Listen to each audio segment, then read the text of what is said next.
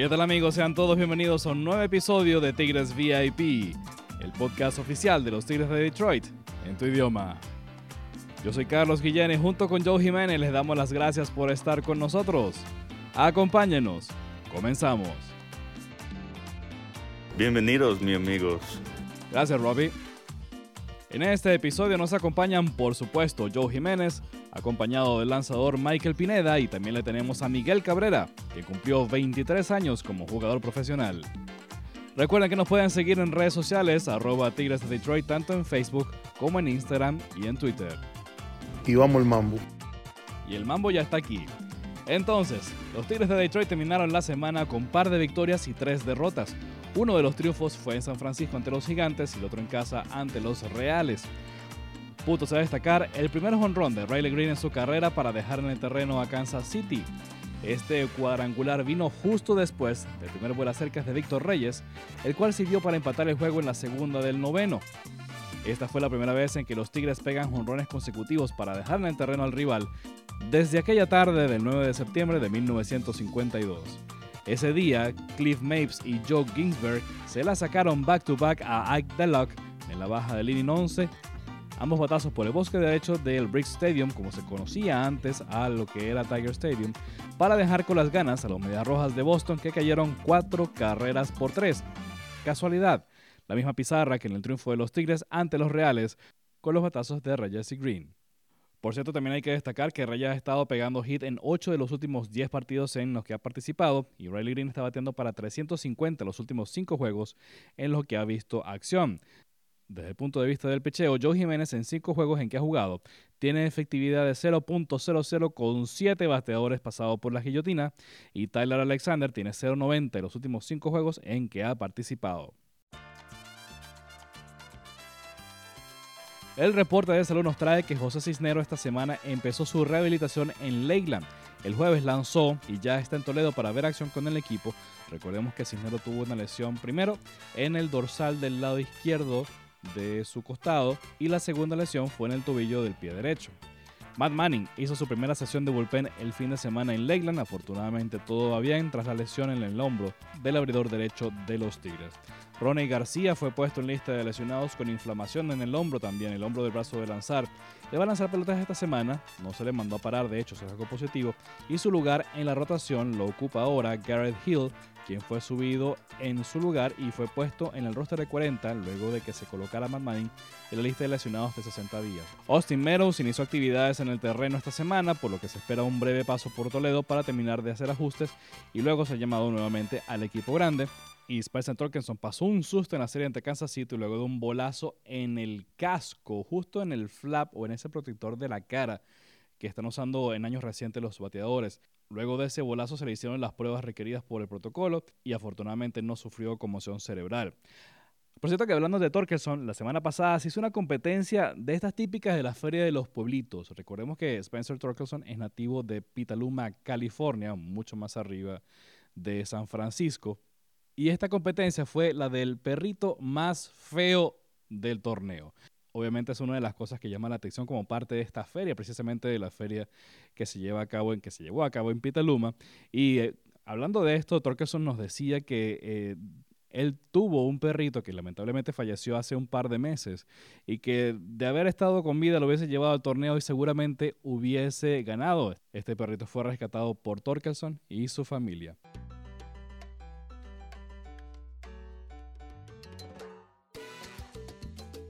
Bueno, cambiamos de tema. El 2 de julio cayó este año el pasado sábado y 2 de julio para muchos jugadores latinoamericanos en el béisbol profesional es una fecha muy importante porque hasta hace poco era la fecha en que se iniciaban las firmas de contratos de jugadores internacionales, es decir, de jugadores nacidos en Latinoamérica o en cualquier otra parte del mundo que no fuera Estados Unidos o Canadá, que son los que tienen que pasar por la figura del draft. Este 2 de julio, Miguel Cabrera cumplió 23 años de haber firmado como profesional y conversamos con él sobre lo que ha pasado en estos 23 años en su carrera. Escuchamos.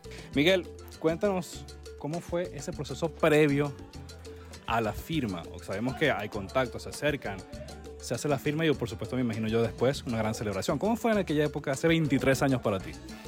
Bueno, para mí fue algo interesante, pero creo que fue algo eh, más estresante o fue algo que este, puse a pensar mucho a mi papá y a mi mamá porque este, había muchos equipos detrás de la firma mía y ellos tenían que tomar una decisión y este, querían escoger mejor futuro hacia mí. Bueno, ellos hicieron el estudio, hicieron las averiguaciones y bueno, y pensaron y dijeron que lo mejor que podía yo firmar era con, con los Males Florida por la relación que tenían con Miguel Ángel y los escados en ese momento. Sabemos que estaba Miguel Ángel García, que está, forma parte del, del, grupo de desarrollo de jugadores de los Tigres de Detroit. Ahora estaba el Ávila también. Eh, ¿Cómo fue ese acercamiento? ¿Cómo te dijeron, mira, vente con nosotros, tú eres la mejor opción para nosotros y nosotros somos la mejor opción para, para ustedes? ¿Cómo fue eso? Bueno, ellos hicieron un trabajo de como de un año, un seguimiento como un año, este, en, eh, encargado a una persona allá en Maracay que estuviera pendiente de mí, que estuviera pendiente de las cosas que estaba haciendo y, y bueno, ahí sacaron reportes y ahí pasaron los reportes aquí a Estados Unidos y fue donde por primera vez fue Louis Howard a verme. Él dijo que tenía que traer a su jefe, después vino Alberto Ávila y después fue cuando trajeron a otro jefe que era el encargado más grande de decir que sí o no a las firmas internacionales. Ahora, típico que como tú acabas de decir, papá y mamá estaban pendientes de tomar la mejor decisión para ti y tu futuro. Una vez que firmas, ¿qué fue lo primero que te dijo doña Gregoria, eh, ese primer consejo? Porque me imagino yo que fue, ahora sí, ponte para lo tuyo, dedícate a lo tuyo, pero no dejes a un lado otras cosas. ¿Qué fue lo que te dijo doña Goya? Que me concentrara en mi trabajo y que no iba a ser fácil este, estar aquí en los Estados Unidos. Iba a estar mucho tiempo solo y bueno, tenía que ser eh, mentalmente fuerte para este, soportar todas las cosas que uno puede pasar por aquí. Y bueno, siempre he sentido el apoyo de ellos, siempre han estado pendientes de mi carrera desde el primer día hasta el sol de hoy. Han sido 23 años, Miguel, desde que firmaste profesional, gran cantidad de cosas que han pasado. Mucha agua ha pasado por debajo del puente, como dicen por ahí. Eh, grandes recuerdos, Serie Mundial, Triple Corona, eh, cantidad de juegos estrellas. ¿Cómo, ¿Cómo ha sido esa carrera para Miguel Cabrera hasta el día de hoy? No, bastante interesante. Este, he pasado por muchas cosas, como alto o bajo. Este, en realidad, este, miro atrás, el tiempo pasa demasiado rápido y, bueno, este, orgulloso de lo que he hecho, orgulloso de la carrera que tengo en este momento y bueno, como se lo digo a todo el mundo, espero terminar con, buena salud, espero terminar fuerte mi carrera y, bueno, este, después dedicarme más tiempo a la familia. En estos 23 años, eh, obviamente han pasado muchas cosas, tú has pasado muchas cosas, como hacíamos la lista hace poco, pero ¿cuál ha sido quizás uno de los momentos más importantes para ti, eso que te plasma una sonrisa en la cara cada vez que recuerdas que viviste esa historia? Bueno, yo creo que fueron los 3.000 hits, este, que es una hazaña que en realidad en un momento la soñé, en un momento este, quería que pasaran este, en mi vida, en mi carrera. Y bueno, al lograrlo y ver lo que, ese sueño se haya hecho realidad, yo creo que eso ha sido uno de los momentos más emotivos que, que yo he tenido en mi carrera. ¿Qué mensaje se le puede decir a esos muchachitos que están, ya no es en julio 2 la fecha de, firmas internacionales, pero esos que están próximos a firmar en agosto, que ven a Miguel Cabrera como un ídolo y que pueden pensar que eventualmente ellos tengan la opción de intentar hacer lo que tú has hecho y que tienen ese futuro por delante? Bueno, este, lo primero es que nunca se rinda, que siempre traten de seguir sus sueños y cuando ya lo cumplan no, sé, no, no, no se queden ahí, sino que sigan soñando y sigan haciendo las cosas bien para que en algún futuro, 10, 20 años, puedan mirar atrás y sentirse orgullosos de todo lo que han hecho. Era Miguel Cabrera, bateador designado de los Tigres de Detroit. Recordemos que ahora las firmas internacionales se llevan a cabo a partir del 15 de enero. Esta semana al terminar la serie ante los Guardianes, los Tigres parten de gira otra vez. Ahora Chicago, Kansas City y Cleveland para 12 juegos en 11 días en la carretera antes del receso del juego de estrellas. Por cierto que durante ese receso, vamos a llamarlo así, vamos a viajar a Oakland para un doble juego el 21 de julio.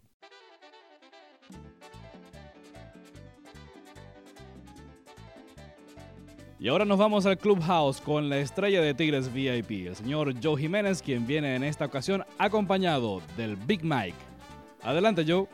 Eh, gracias, Carlos. Aquí estamos en otra edición de Jugador a Jugador y nos encontramos con un invitado especial, este, pues como nosotros ya, eh, lo llamamos, eh, de cariño, Big Mike, Michael Pineda, desde San Cristóbal Dominicana.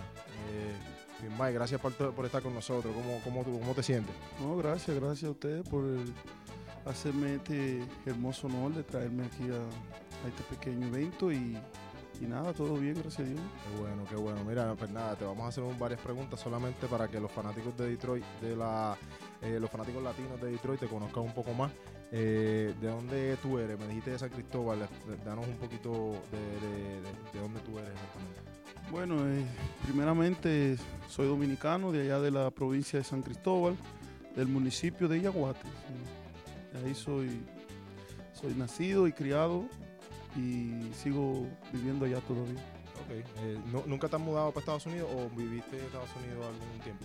Bueno, tengo, tengo casa en los Estados Unidos, en el área de Tampa, pero mayormente me la paso entre Dominicana y Tampa en los Seasons. Sí, uno, uno siempre quiere volver a su país, siempre va, va a estar con la familia y, y estar tranquilo.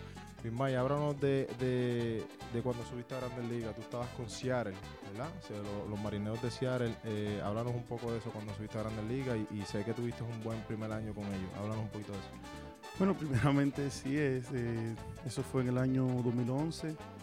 Fue, yo diría que un año histórico para mí personalmente, de que wow, logré mi sueño, que era llegar a las grandes ligas. Y claro, lo, lo logré con, con mi equipo original, los Marineros de Ciares. Tuve la oportunidad de hacer mi debut en el 2011, el 5 de abril, contra el equipo de los Texas Rangers. Y, ¿Hiciste el equipo de sprint training? Sí, sí, pude hacer el equipo. Fue mi primer año que fui al entrenamiento y gracias a Dios hice el equipo como abridor. Fui el quinto abridor. Tú jugaste con Ichiro en ese tiempo, ¿verdad? Sí, sí, estuve con la leyenda ya, Sí, sí. sí, wow. Será mi right fielder. Sí, y, y ya, ya Ken Griffith estaba retirado para eso. Sí, eh, tuve la oportunidad de compartir en un juego de exhibición en el 2010 con Ken Griffith. sí. Ok. Sí, no, este, yo- Y ese fue el año que él se retiró, el 2010. Sí, a mí personalmente me gusta Seattle. O sea, cada vez que vayamos a la ciudad y eso, es un poquito diferente a lo que nosotros estamos acostumbrados, pero en la ciudad y eso, no sé, tiene algo que me gusta y los fanáticos y, y como es allá, pues a mí me gusta. Eh, ¿Cómo eh, tú estuviste poco tiempo en Grandes Ligas con Seattle, verdad? Sí, sí, ¿Cuándo solamente un año, solamente un Eh, año. después del primer año te cambiaron. Sí, en las grandes ligas. Ok, te cambiaron para, Para los Yankees. Para los Yankees. Eh, ¿Cómo fue esa transacción? Obviamente una, una organización tan histórica como los Yankees, este, que tiene tanta reputación en, en- en Grandes Ligas y en el béisbol. Este, ¿Cómo fue ese cambio? Bueno, honestamente, eh, cuando llegó esa llamada de que hubo ese cambio, ya fue en enero, en una temporada muerta, es decir, en el off-season, y ¿Estás en Dominicana? estaba allá en Dominicana, wow, me, me sentí un poco, no sé, nervioso, eh, asustado a la vez, Sí, pero a la vez, pero a la vez alegre, ¿me entiendes? Porque, Sí. wow, eh, todas las organizaciones son organizaciones de grandes ligas y son maravillosas, pero Sí, son, son diferentes también, pero ir a una, una como los Yankees. cuando te dicen va para los Yankees, yo Sí. con apenas 22 años tuve un poquito de pánico y dije, wow, voy a estar en los Yankees. Y sí, cuando dio la oportunidad que llegué a los Yankees, ahí puedo decir que fue la organización en la cual crecí como jugador en las grandes ligas. te me desarrollaste. Me desarrollé en las grandes ligas, me fui un jugador estable, gracias a Dios, y tuve una buena experiencia allá en los Yankees. Ok, ok. ¿Y eh, tuviste cuán- cuántos años con los Yankees? Eh, tuve seis años con la organización. Seis años con los Yankees y después quedaste agente libre o te cambiaron? No, quedé agente libre después de la temporada del 2017 Ok. y ahí firmé con los Minnesota. Ok, firmaste con Minnesota. Eh, que estuviste en esta división, con que nosotros obviamente nos enfrentamos mucho a, a- a los Minnesota Twins. Sí, Eh, y ese tiempo que estuviste en Minnesota, ¿te gustó eh, la organización, lo- los jugadores? ¿Cómo, ¿Cómo, a diferencia de las otras organizaciones? ¿Cómo te digo? Yo creo que me han gustado todas las organizaciones y todos los compañeros que he tenido, gracias a Dios. Desde mi primer año, que fue 2011, era creo que el jugador más joven del equipo y tenía muchos veteranos ahí en el equipo. Ya hablamos que teníamos Ichiro, una Claro. leyenda viviente, teníamos Feli Hernández, Sí, todos esos jugadores. o- yo, yo prácticamente me llevaba bien con todo. claro. So, luego que hago la transacción y llego a los Yankees, so, ayer los Yankees también tuve muchísima leyenda, pude, tuve la oportunidad de que pude jugar en un terreno con Jeter, Derek que es otra leyenda. Claro. Eh, tuve la oportunidad de estar con Mariano Rivera. Alex Rodríguez. Sí, sí, sí. Y, y vaya, yo me siento orgulloso y privilegiado de, de la vida y la oportunidad que me ha brindado el béisbol, de que ha compartido con muchas leyendas. Claro, claro. Pero esa es mi, es mi próxima pregunta. Porque uno, uno siempre, por, lo- por ejemplo, de- en mi caso, uno siempre tiene un jugador como que, como que ve como... A lo mejor tú creciste viendo que jugaste con él. Por ejemplo, en mi caso, obviamente yo siempre estaba aquí en Detroit, siempre fue Miguel. Miguel fue el, el jugador que yo vi cuando estaba creciendo, cuando era joven. Y este pues para mí fue como un impacto jugar con él en Grandes Ligas. si hubo algún jugador en los equipos que tú has estado que tú digas como que wow, este nunca me imaginé que iba a jugar con un jugador como ese o no o no lo tuviste. Claro, claro, lo tuve, tuve. o como, como te estaba explicando, que me siento privilegiado de que he tenido la oportunidad de, de- de- de jugar con varias leyendas del Claro. béisbol. Y, y uno de mis jugadores, como, como iba creciendo la organización de los marineros, pues era uno de mis jugadores, Chiro Suzuki y Feli Hernández. Yo decía, Sí. wow, si Dios me da la oportunidad de yo estar al lado en una rotación con Feli Hernández, mi primer, ese era uno de mis primeros porque ese era el equipo Claro. que seguía. Y gracias a Dios la tuve. Pero en esa misma orden, todos éramos fanáticos de un Alex Rodríguez, de un Derek. Eso eran, lo, lo- vamos a decirlo, la leyenda del béisbol. claro. Y claro. que yo tuve la oportunidad de jugar con Mariano. Alex Rodríguez. Yo, wow, eso era algo increíble para mí. Y al mismo lado, al lado de Derek Jeter. Y yo me sentía, wow, súper. No lo creía, honestamente Sí. no lo creía, pero sí fue Qué cierto. bueno. No, y, y así mismo me sentí yo cuando llegué a Grandes Ligas y jugué con Verlander, jugué con, Sí. con Miguel Cabrera y todos esos jugadores. Mira, eh, ahora, llegas a Detroit este año, este es tu primer año con Detroit. Eh, obviamente, después del año pasado, este, quedas gente libre, eh, firmas con Detroit. ¿Y cómo, cómo te has sentido con el equipo ahora? Yo sé que tuviste la lesión del, del dedo, sí. eh, pues que fue un, un pelotazo que te dieron, pero ¿cómo te has sentido con el equipo y, y en general tú pichando? verdaderamente me siento bien, me siento bien. Ah, Hay un grupo, yo diría que un, un- un grupito hermoso, un grupo de muchachos jóvenes, latinos y, y todos tienen buena química y eso me, me llena de orgullo de que soy parte de ese, de ese crecimiento que tiene esta organización y me Mm. siento muy orgulloso de la oportunidad que me han dado de venir aquí a esta organización y traer mi, mi energía y me siento muy bien, me siento muy bien. No, y de verdad nosotros estamos bien contentos por tenerte y, y- y para nosotros ha sido un honor jugar contigo, mi- eh, eh, Michael. Eh, tengo últimas dos preguntas. Vamos a, a cambiar un poco lo que es el béisbol. Vamos a hablar más este, de lo que es dominicana y este, la comida en dominicana. Eh, mi primera pregunta es, cuando tú estás en Dominicana, sea allá en Navidad, que tú sabes que allá en, el- en el país de uno, eso es eh, comida para aquí, comida para allá, de la buena.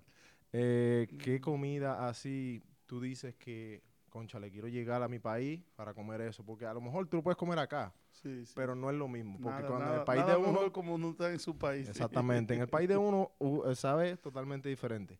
¿Qué comida así tú, tú dices que, mira, esta comida me encanta, esta comida me gusta comerla cuando voy a Dominicana? Bueno, honestamente te digo que soy una persona, como siempre le digo a los muchachos, yo soy una persona country, me gusta la country, soy del, del campo, a- a- amo estar en el campo. Sí. En la República ya tengo finca y no hay, no, no hay nada mejor que estar en su finca y yo soy feliz allá en mi finca y claro, soy una persona soltero Sí. y, y- y- y vivo cerca de mi madre. Mi madre ah, extraño mucho su comida y cuando yo estoy allá, mi mamá siempre me, me hace mi comidita y eso me encanta, me encanta y Sí, no, no, no. No, la- nada como la comida de la mamá de uno. nada, nada, mejor que eso. Sí. Siempre que uno va a visitarla o está en la casa de uno cuando ella cocina, eso es este, otra cosa. Y mi segunda pregunta para, para así este pues, dejarte, dejarte ir eh, a- en Dominicana. Eh, obviamente mm, eh, hemos tenido a casi a todos los peloteros latinos aquí en el podcast y nos, dicen qué, qué cosas les gusta hacer en, en su país. Siempre, siempre tienen un hobby fuera del béisbol sea ya te gusta visitar varios lugares en, en Dominicana, te gusta hacer cosas. Eh, ¿Qué exactamente tú te gusta hacer en Dominicana cuando estás allá?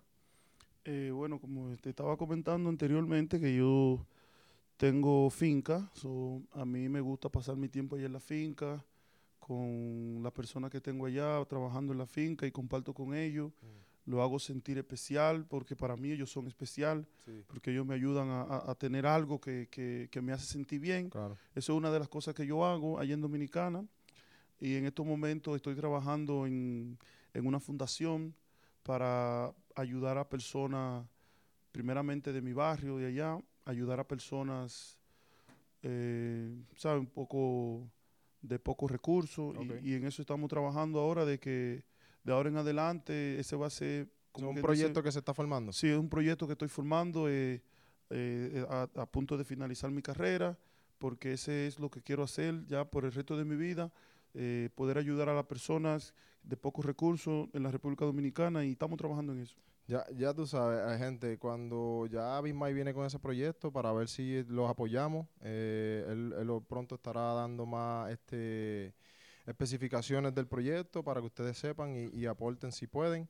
Este, pero para nosotros fue un honor tenerte aquí, Mike. Te vamos a dejar ir ahora. Este, muchas gracias y enviarle un saludo a los fanáticos de Detroit. No, no, gracias, gracias por hacerme este honor y, y de verdad que un saludo especial del Big Maya a toda mi fanaticada de aquí de Detroit. Eh, sé que este es mi primer año aquí, pero me siento como que si ya tengo muchos años porque he venido mucho a esta ciudad y Sí. me siento muy contento aquí. Eh, un saludo a todos y todo bien. El Big Mike desde San Cristóbal Dominicana. Eh, muchas gracias y seguimos contigo, Carlos. Gracias, Joe. Era Joe Jiménez con Michael Pineda. Carlos, vámonos. Ajá, habló el patrón. Nos vamos, pero no se olviden que los Tigres van a celebrar su fiesta latina, el Fiesta Tigres este viernes 19 de agosto, cuando reciban a los angelinos de Los Ángeles de Anaheim. Gracias por acompañarnos. Corran la voz. Los Tigres de Detroit están aquí y en tu idioma. Yo soy Carlos Guillén y junto con Joe Jiménez los invitamos a que nos encontremos la semana que viene. Chao.